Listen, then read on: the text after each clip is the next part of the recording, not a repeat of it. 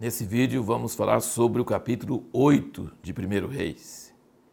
Esse capítulo é outro grande pico de revelação na Bíblia, como nós comentamos sobre 2 Samuel 7, quando Deus falou com Davi e fez a aliança eterna, irrevogável, unilateral com Davi, de que o filho seu, filho dele ia reinar eternamente. E esse filho nós sabemos que era Jesus, então aquele capítulo 7 de 2 Samuel, é um dos grandes picos de revelação da Bíblia.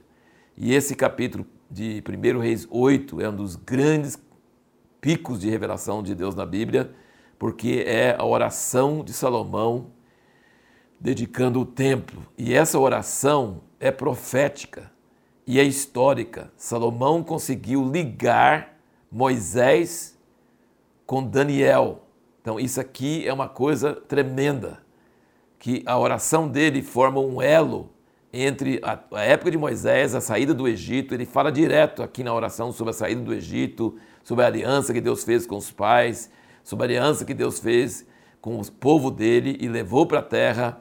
E então assim ele faz, ele relembra muito isso e depois ainda fala sobre como será no futuro e pede a Deus para honrar essa casa e Daniel, depois, muitos anos depois, na época do cativeiro, ele ora exatamente em cima dessa oração. Inclusive, ele arriscou a vida dele e foi jogado na cova dos leões porque ele abriu a janela em direção a Jerusalém, de acordo com essa oração de Salomão. Então, essa oração de Salomão ela é fundamental, ela é uma ligação, um elo entre Moisés e Daniel, entre o início e o fim, praticamente, do Velho Testamento.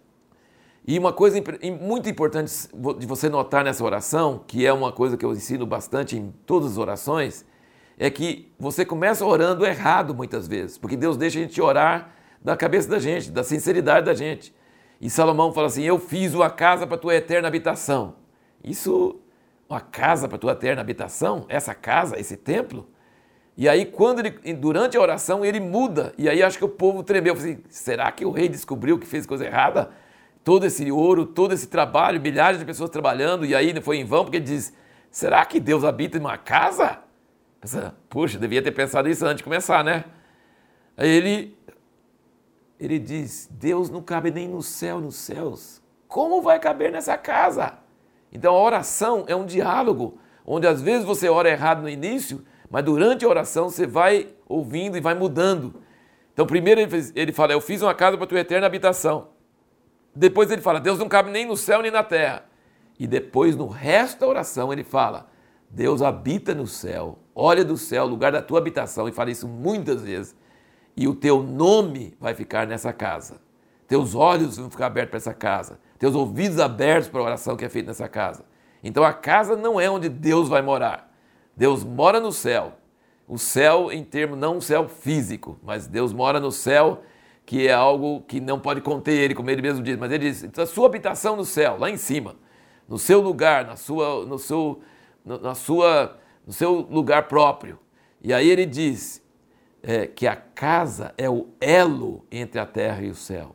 Se alguém quer falar com Deus, a casa é um lugar especial na terra onde você tem contato com o céu, onde Deus ouve, onde Deus vai responder. Então, durante a oração, ele descobriu o que, que era a realidade e para que servia aquela casa. Uma coisa muito interessante também de você notar: não existe nada em nossa vida melhor do que você trabalhar e fazer uma coisa e Deus mostrar sua satisfação, sua aprovação.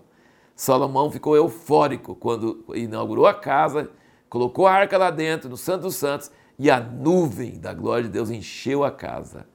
E ele ficou eufórico, porque aí mostrou que o que ele tinha feito tinha sido aceito por Deus. E ele citou: Deus falou que mora na nuvem. Em, Levítico 16, Deus fala que vai aparecer na nuvem em cima. Então a nuvem é uma coisa meio escura, meio assim misteriosa. A nuvem fala da presença de Deus. Deus não tem nenhum formato que você pode fazer uma imagem, nenhuma coisa que você pode lembrar dele, mas ele está na nuvem. Ele está nessa nuvem escura que encheu aquele templo. E interessante também, uma última coisa de nós notarmos, é o seguinte, que em Deuteronômio capítulo 12, Moisés tinha falado que quando ele chegasse na terra, Deus ia escolher um lugar. E era para eles fazer todo o sacrifício naquele lugar e não fazer em outro lugar. E aquele lugar seria um lugar onde Deus faria habitar o seu nome. Só que passaram séculos e Deus não escolheu nenhum lugar. Moisés falou que iria escolher, mas ele não escolheu. E aí, aqui Salomão diz e que aconteceu de verdade: Deus não escolheu lugar, mas Deus escolheu Davi.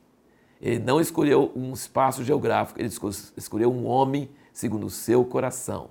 Ele escolheu Davi. Ele disse: Davi é um homem segundo o meu coração.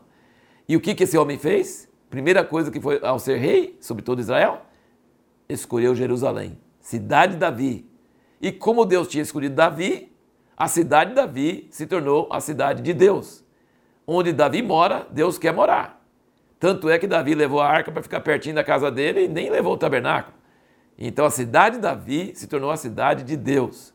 E nessa cidade de Davi, que é a cidade de Deus, Davi, o homem que Deus escolheu, resolveu fazer uma casa para Deus. E Deus ficou tão satisfeito, tão alegre, que prometeu fazer uma casa para Davi e que o filho dele ia reinar eternamente. Então, Deus não escolheu o lugar, mas escolheu o homem, o homem escolheu a cidade e o homem ofereceu fazer a casa para Deus. E aí Deus faz a casa para o homem. Então, é uma coisa maravilhosa, tremenda. E no próximo vídeo, então, nós vamos tentar responder essa, essa pergunta. Qual foi a resposta de Deus para essa tremenda oração de Salomão?